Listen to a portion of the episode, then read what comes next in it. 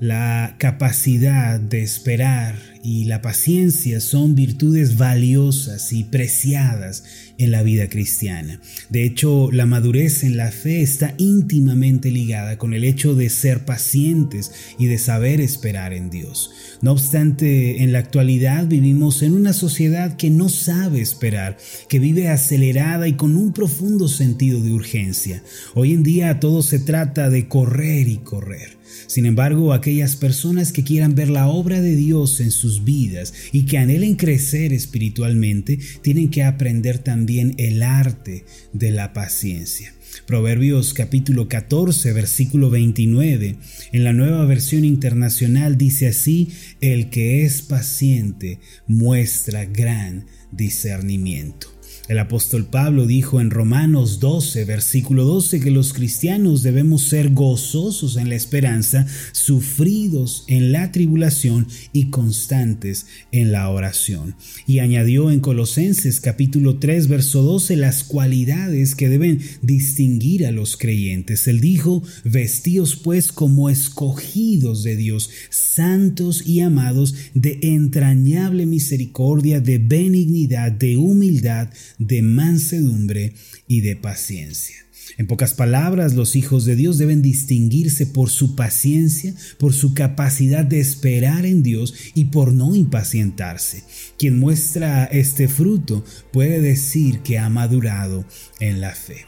Ahora, ¿qué significa ser pacientes? ¿Qué quiere decir la Biblia cuando nos anima a cultivar esta virtud? Mire, muchas personas consideran que la paciencia es nada más que una espera pasiva o una actitud inactiva.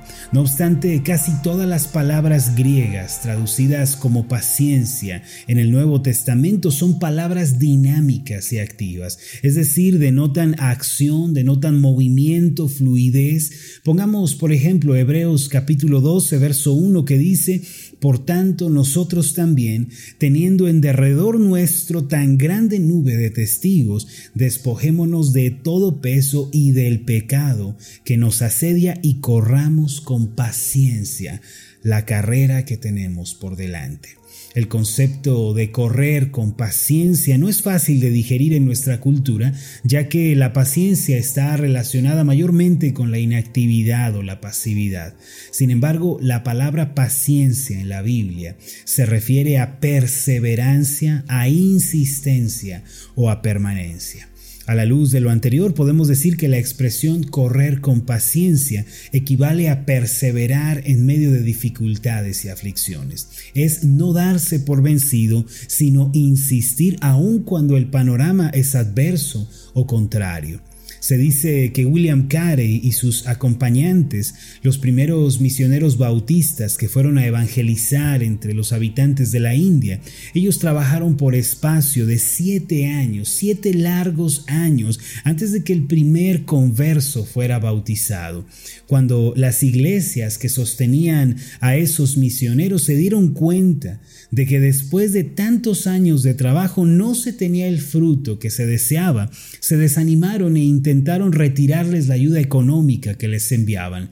Entonces William Carey escribió a estas mismas iglesias y les dijo lo siguiente, suplico a las iglesias que me sostienen que tengan un poco de paciencia.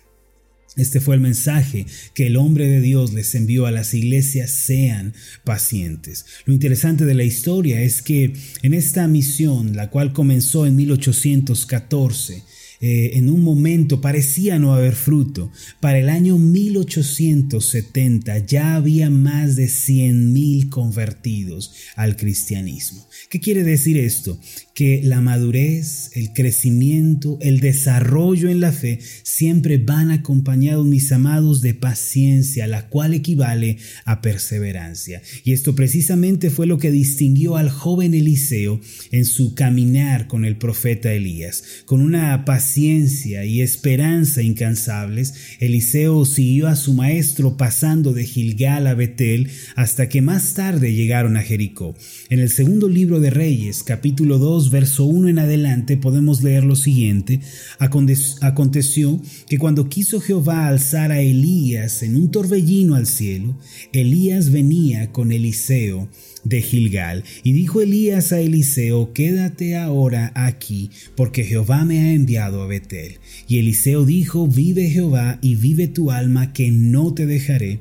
Descendieron pues a Betel. Versículo 3, y saliendo a Eliseo los hijos de los profetas que estaban en Betel le dijeron, ¿sabes que Jehová te quitará hoy a tu Señor de sobre ti? Y él dijo, sí, yo lo sé, callad. Y Elías le volvió a decir, Eliseo, quédate aquí ahora porque Jehová me ha enviado a Jericó. Y él dijo, vive Jehová y vive tu alma, que no te dejaré. Vinieron pues a Jericó. Este último lugar encierra un gran significado para nosotros. En la historia de los israelitas, Jericó representa la batalla que se tiene que librar contra el enemigo. Representa también el lugar donde Dios vence sobre sus adversarios y favorece a su pueblo. De acuerdo con la Biblia, Jericó es el lugar donde Josué se enfrentó con el enemigo por primera vez cuando trataba de entrar en la tierra de Canaán con los israelitas. En ese tiempo el pueblo de Israel no podía entrar a Canaán sin destruir primero a Jericó, la cual era una ciudad amurallada, fortificada y bien protegida. Y para poder entrar en ella, eh, para poder conquistar la tierra prometida, primero se tenía que derribar a Jericó. Sin hacerlo, sin derribar a Jericó, la conquista de la tierra prometida era prácticamente imposible. Josué, quien había recibido la promesa de Dios, creyó en la palabra, obedeció y como resultado obtuvo la victoria destruyendo la ciudad enemiga. En el libro de Hechos capítulo 11, verso 30 podemos leer un breve resumen de esta historia. Hebreos 11:30 dice así, por la fe cayeron los muros de Jericó después de rodearlos siete días. Este lugar visitado por Elías y Eliseo encierra un gran significado para nuestras vidas el día de hoy. Josué tuvo que ser obediente a la voz de Dios que le pidió actuar de una manera incomprensible para la mente humana. La instrucción era muy sencilla constaba de rodear la ciudad de Jericó durante seis días y el séptimo día dar siete vueltas y entonces gritar con todas sus fuerzas. En Josué capítulo 6, versículos 1 al 5 podemos leer parte de esta historia de cómo los israelitas conquistaron la ciudad de Jericó.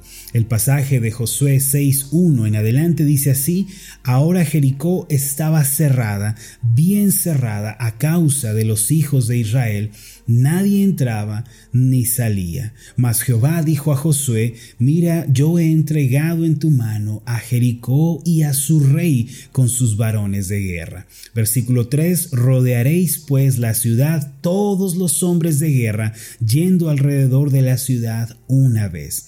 Esto haréis durante seis días. Versículo 4 y siete sacerdotes llevarán siete bocinas de cuernos de carnero delante del arca y al séptimo día daréis siete vueltas a la ciudad y los sacerdotes tocarán las bocinas. Y cuando toquen prolongadamente el cuerno de carnero, así que oigáis el sonido de la bocina, todo el pueblo gritará a gran voz y el muro de la ciudad caerá. Entonces subirá el pueblo cada uno derecho hacia adelante. Ahora yo pregunto, ¿cómo se habrá sentido Josué ante esta estrategia de guerra presentada por Dios? Desde luego esto era incomprensible quizá para los generales de guerra experimentados, ¿cómo vamos a conquistar una ciudad de esta manera? Pero Josué mantuvo esa obediencia y paciencia en su corazón confiando en la palabra que Dios le había dado y al final Dios hizo un milagro. Él prometió que los muros caerían y que ellos podrían marchar hacia adelante y fue precisamente lo que sucedió. El relato anterior es un recordatorio que las batallas en la vida deben librarse a la manera de Dios y no a la manera del hombre.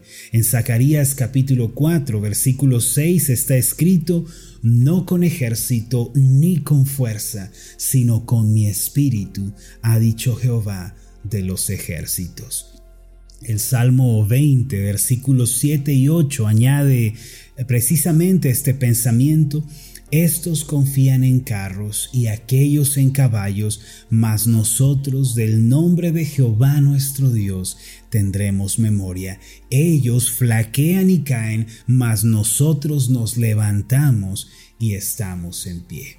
Mis amados, el camino de Dios es siempre diferente al camino del hombre. Y si queremos tener éxito en la vida, tenemos que aprender a seguir las instrucciones de Dios. Él nos dice que no nos afanemos por la comida, por el vestido, por el sustento, más bien que debemos buscar su reino y su justicia y que Él va a añadir todas las demás cosas. Además nos, nos dice que en lugar de devolver un mal por un mal, perdonemos y oremos por nuestros enemigos. No solo eso nos dice que busquemos las cosas de arriba, las cosas celestiales, antes que poner nuestros ojos en las cosas materiales. Obviamente esto es incomprensible para la mente de los que viven sin Dios. Para ellos estas cosas no tienen sentido, parecen locura.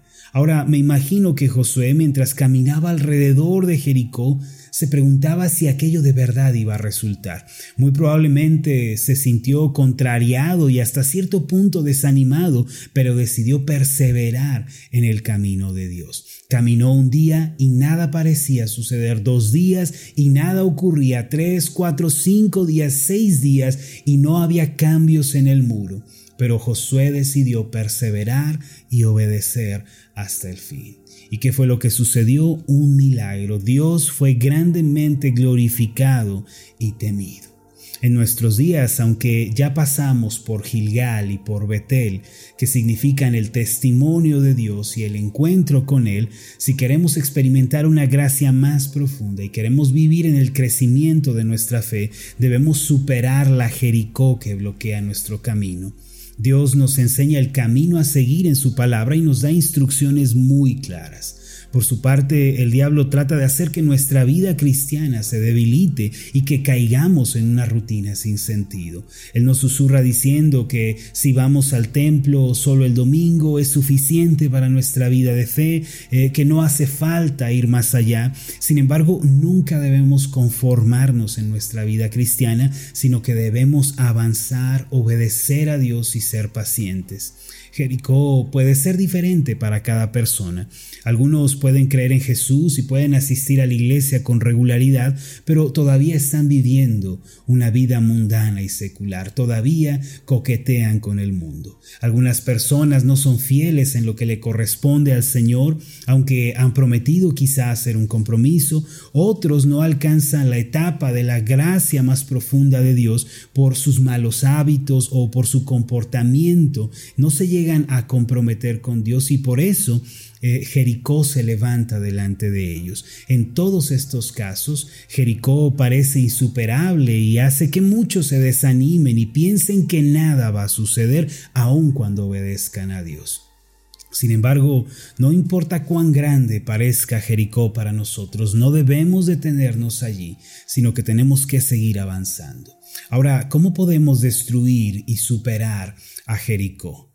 Josué obtuvo la victoria en primer lugar al obedecer la palabra de Dios. Nosotros debemos obedecer fielmente la palabra y vivir en conformidad con ella. No debemos tomarla como un mero consejo superficial o un libro meramente moral. La Biblia es la palabra de Dios y así debemos recibirla y obedecerla. Hay que hacerla parte de nuestro diario vivir y hay que seguir sus enseñanzas. No importa que otros que se dicen cristianos no vivan de acuerdo con ella, nosotros debemos apegarnos a sus enseñanzas y ser diferentes. Así como Josué, quien tomó la palabra de Dios y marchó sin temor, nosotros debemos obedecer la palabra escrita y debemos hacerla parte de nuestro diario vivir. También Josué y todo el pueblo de Israel clamaron a gran voz el último día. Eso significa que nosotros debemos orar con pasión, con clamor, con determinación, a pesar de que no sintamos nada ni tengamos evidencia alguna. La oración juega un papel de suma importancia en la vida cristiana. Debemos apartar tiempo para orar a solas con Dios. En esos tiempos debemos alabarlo, darle gracias, debemos hablarle de nuestros problemas, nuestras necesidades. Hay que orar también por nuestros seres queridos, nuestros amados y por aquellos que todavía no le conocen. Además, debemos orar por nuestra familia, nuestra iglesia, siempre mirando al futuro con esperanza.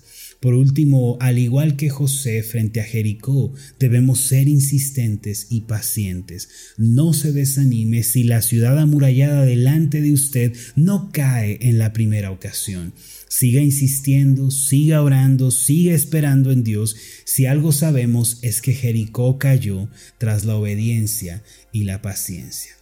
Por lo tanto, este obstáculo en la fe va a caer también.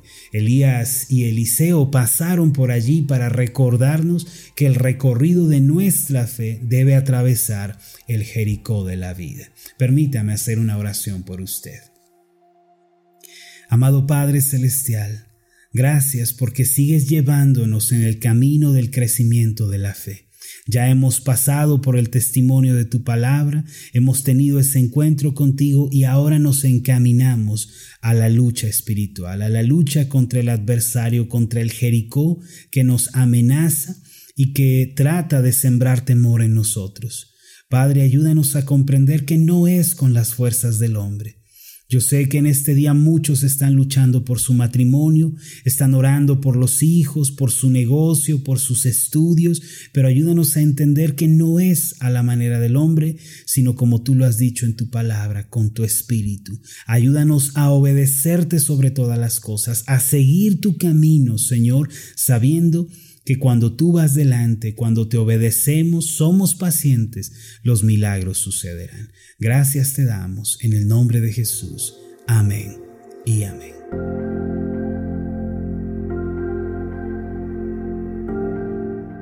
Hola, ¿qué tal? Mi nombre es Marlon Corona, soy el pastor de la iglesia Ascender en la ciudad de Zapopan, Jalisco, en México. Le agradezco mucho por haberme seguido con esta meditación. Mi oración siempre es que usted sea prosperado en todas las cosas y goce de una buena salud, así como prospera en su alma. Lo invito a que ore por las meditaciones Ascender y le pregunte a Dios cómo puede usted ser de bendición para este ministerio. Las meditaciones Ascender son impulsadas y apoyadas por nuestros oyentes. Reciba un fuerte abrazo de mi parte. Que Dios le bendiga. Hasta la próxima.